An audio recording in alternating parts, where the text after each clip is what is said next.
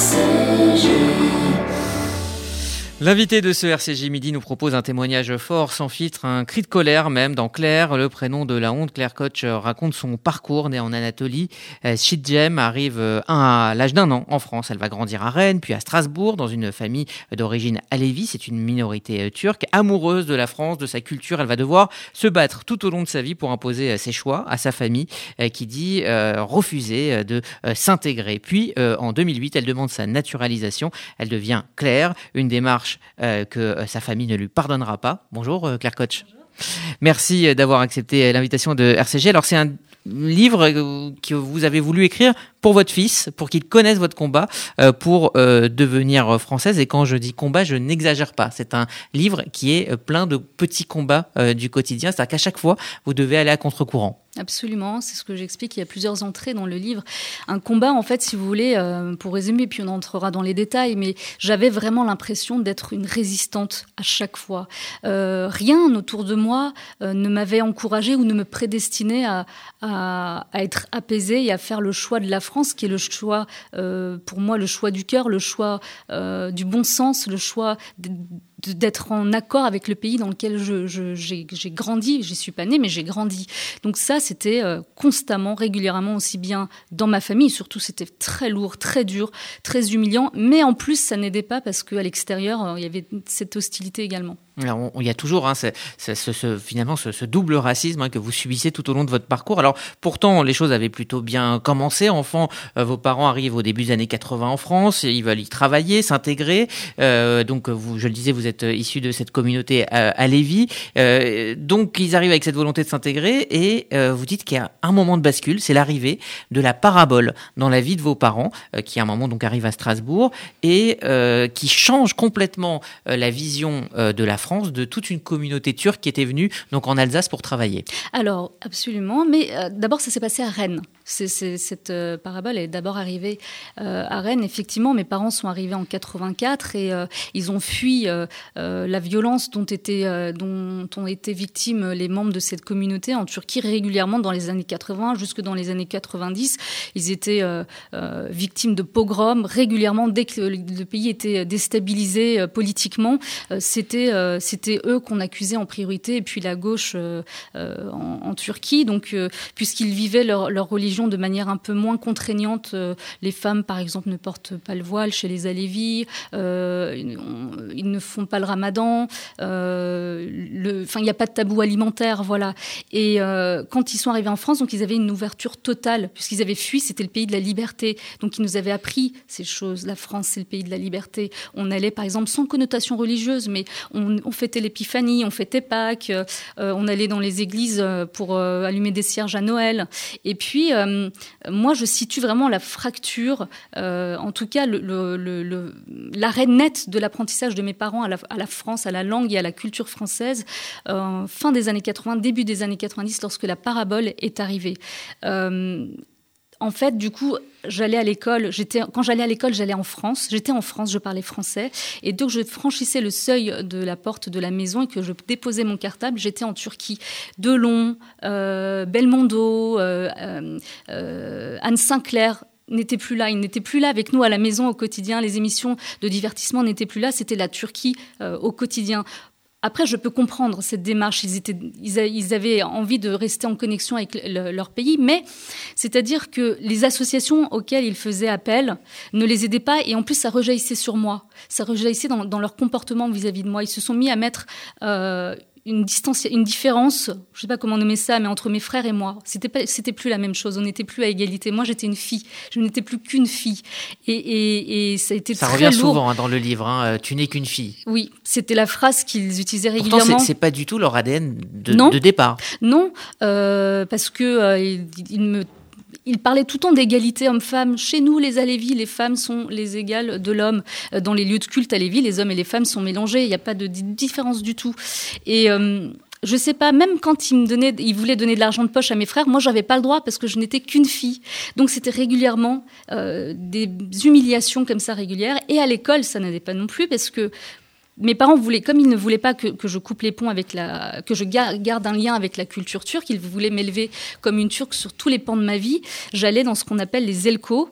C'était des écoles en langue étrangère, dans la langue du pays, donc euh, assurées par des professeurs envoyés par la Turquie, payés par la Turquie, et qui venaient dans l'école de la République française, dans une salle à part, le mercredi. On avait le choix, donc c'était des cours optionnels, on avait le choix soit de faire de l'art plastique avec notre maîtresse, ou d'aller dans ses cours. Donc très bien, j'allais dans ses cours, et on nous apprenait la d'être turc. Oui, ça dépassait la langue. Hein. Oui, ça mais et puis ça faisait partie aussi de, de je pense, de, du programme, euh, ce qu'on enseignait en Turquie en fait. Mais on enseignait ça en Turquie. Et là, euh, donc je, je sais pas que je critique, mais c'est qu'on m'apprenait à, à, dire, euh, donc à, réciter la, la, la, devise turque, je suis turc, je suis fier, je suis travailleur. Mais à l'inverse, dans l'école française, on ne nous apprenait pas ça. Donc je, constatais déjà là une différence. Et puis petit à petit, euh, euh, avec sous le poids de la communauté, sous le poids de ces associations qui disaient à mes parents "Oh mais non, surtout ne changez rien. Si on vous demande de faire un effort, c'est que vous avez affaire à des racistes." Donc ils se sont repliés. Et puis il y a eu de plus en plus de, Turcs dans notre quartier. Et puis bah, ils avaient plus forcément besoin de parler français. Et puis on les a pas encouragés euh, dans leur souhait de s'intégrer. Et ça euh, voilà petit à petit, les choses ne se sont pas améliorées. Et puis il y a ce discours hein, en 2010 d'Erdogan à Paris même, alors qu'il n'était euh, que Premier ministre euh, turc, où il euh, dit demander l'assimilation aux Turcs, c'est un crime contre l'humanité. Et, donc il dit aux Turcs de, France, surtout ne vous intégrez pas, pas d'assimilation. Oui, alors juste avant de, commenter ça, parce que moi je fais pas de politique, mais bien sûr je l'ai vu, je l'ai vu ça, je, l'ai vu. Ça a changé énormément de choses. Bah, je pense déjà, en fait, il faut comprendre quel est l'impact de, Erdogan sur les, ses concitoyens. C'est-à-dire que à travers lui, ils se sentent euh, fiers. Il leur redonne une fierté, la fierté par rapport à l'Europe qui n'avait jamais accepté la Turquie dans l'Union européenne. Donc il leur parlait, voilà, il les, il les, il les flatte. Donc ça, ça leur fait plaisir, quelqu'un qui, qui les rend fiers de ce qu'ils sont, même si euh, l'Europe n'en veut pas. Ça, si on n'a pas compris ça, on n'a pas compris le problème par rapport à, enfin le problème en tout cas, on n'a pas compris ce rapport à, aux Turcs et à leur président. Et quand il dit ça, euh, effectivement, à donc il dit aussi que les ses concitoyens qu'il a vus en 2010, il leur dit vous êtes euh, euh, les ambassadeurs de la Turquie. Donc quelle Turquie? Sa Turquie à lui.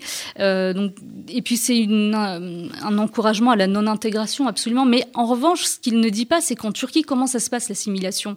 C'est par la force. Moi, ma famille, en 1938, mes arrière-grands-parents, ils ont été bombardés parce que, alors on ne connaît pas, les, archives ne sont pas totalement ouvertes. Erdogan d'ailleurs s'est excusé pour cette histoire, euh, pour ces massacres en 1938 contre la communauté alévi euh, dans l'est de la Turquie. Mais euh, je ne crois pas qu'en Europe et en France, l'assimilation, elle se passe de cette manière-là. Donc voilà, ça pose des questions. L'assimilation, non en France, mais en Turquie, oui.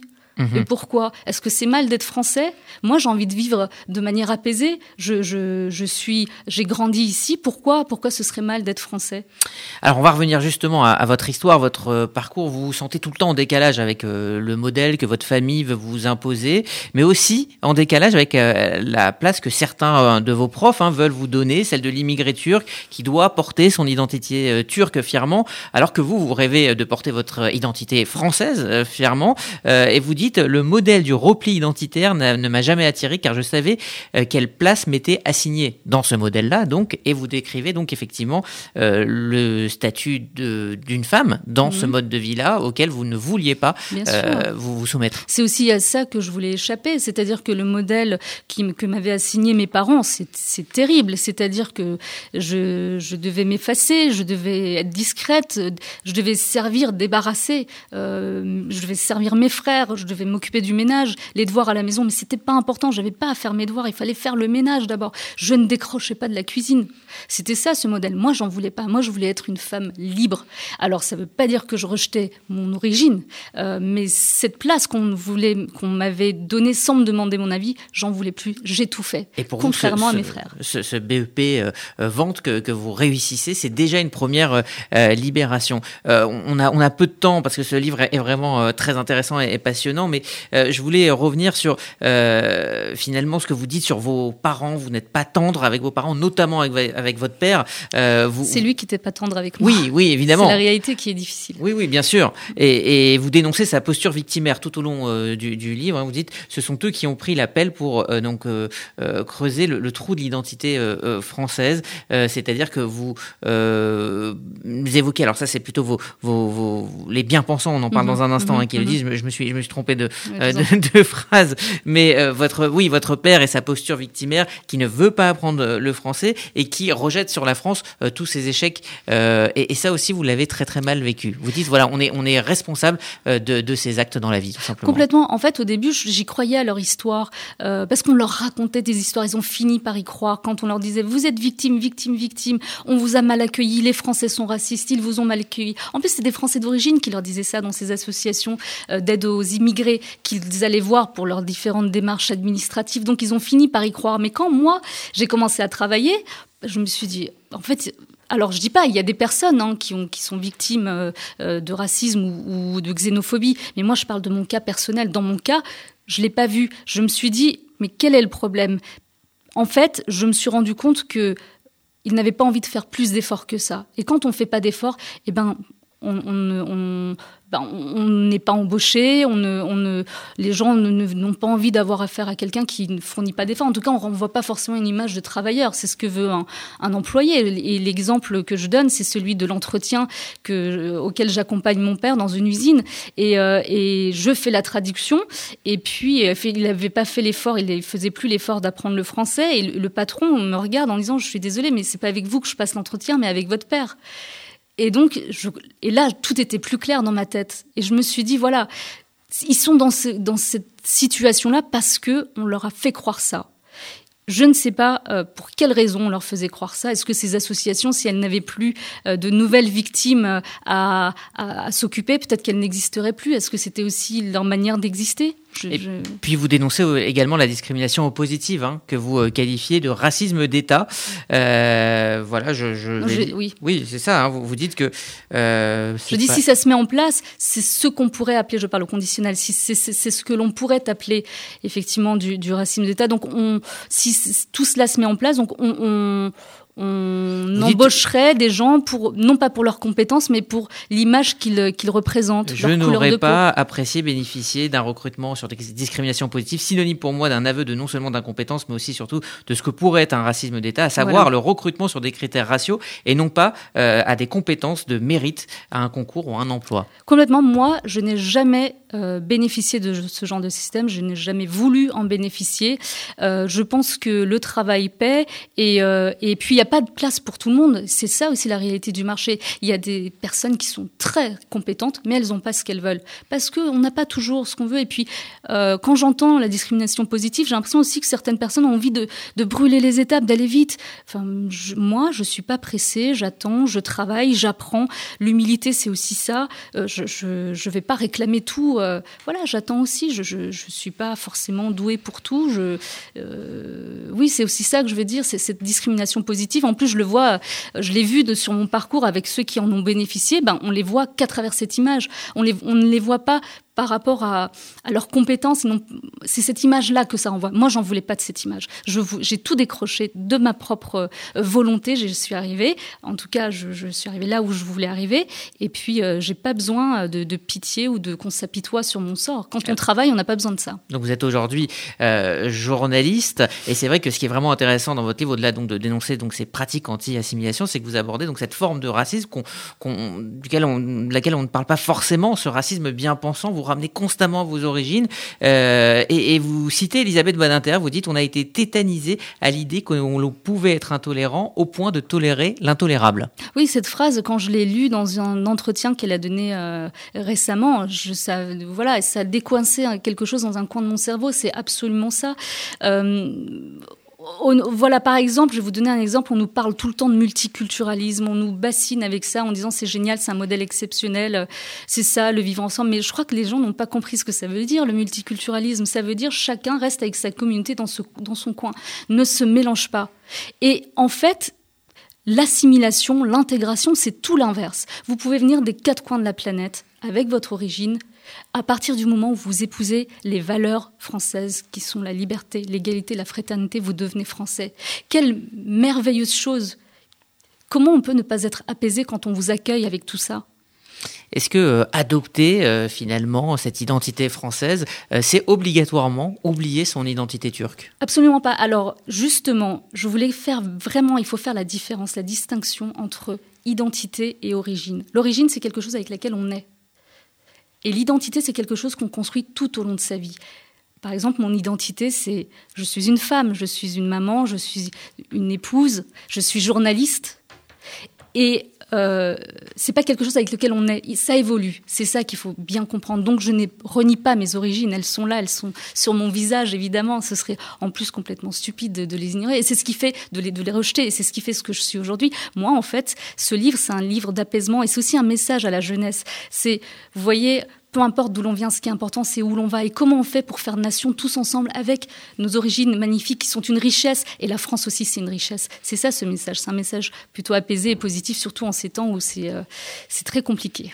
Alors, on n'a pas eu le temps vraiment de revenir sur votre parcours, mais il est euh, compliqué. Vous vous êtes marié avec un jeune homme turc, comme on vous l'avait euh, demandé, puis vous avez divorcé, mais c'était aussi une manière de, vous émanciper. mais juste avant de, de terminer, ce choix, ce choix qui est la base de ce livre, hein, celui du prénom naturalisé donc en, 2008. Vous euh, rentrez avec ce nouveau prénom Claire, euh, duquel vous êtes fier. Et là, les réactions sont extrêmement violentes. Là aussi, des deux côtés, c'est-à-dire dans votre famille où euh, vous dites, on vous dit tout en toi puis la France.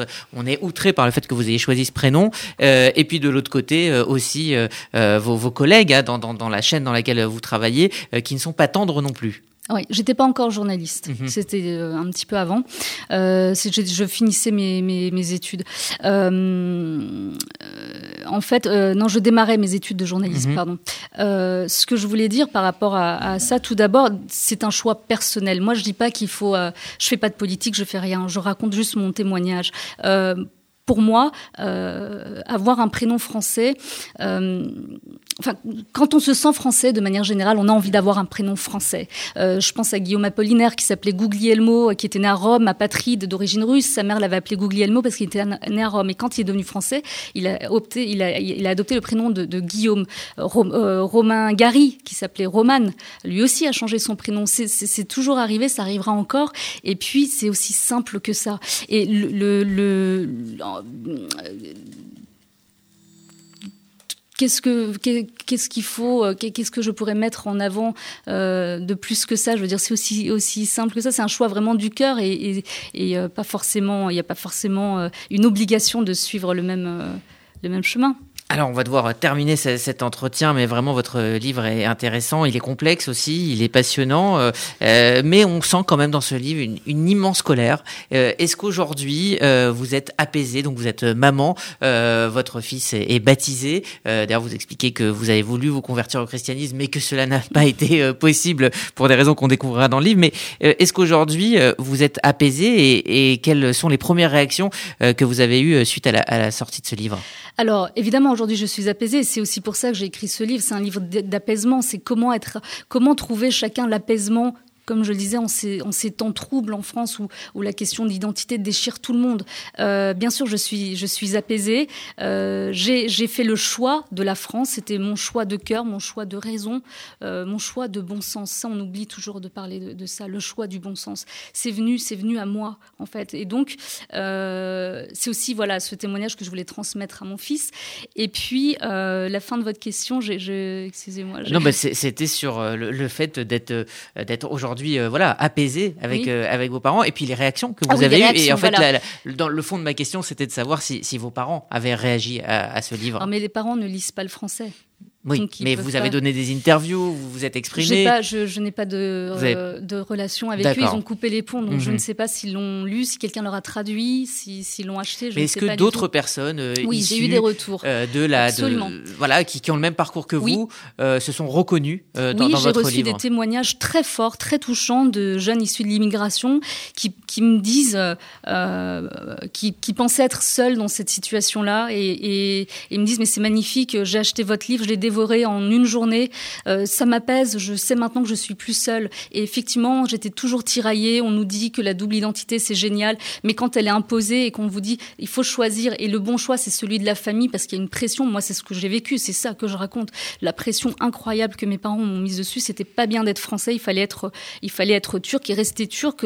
voilà. Et qui ne respectait pas. Moi, je veux bien comprendre ça, mais qui ne respectait pas mon choix d'être française. Ça, c'était difficile. Et donc, j'ai des témoignages dans ce sens. Des gens qui se reconnaissent et qui me remercient. Merci euh, Claire Coach. Euh, voilà ce, livre, hein. Claire, le prénom de la honte, c'est chez Albin Michel, un récit euh, assez fort que je vous conseille. Merci d'être venu. Merci à vous.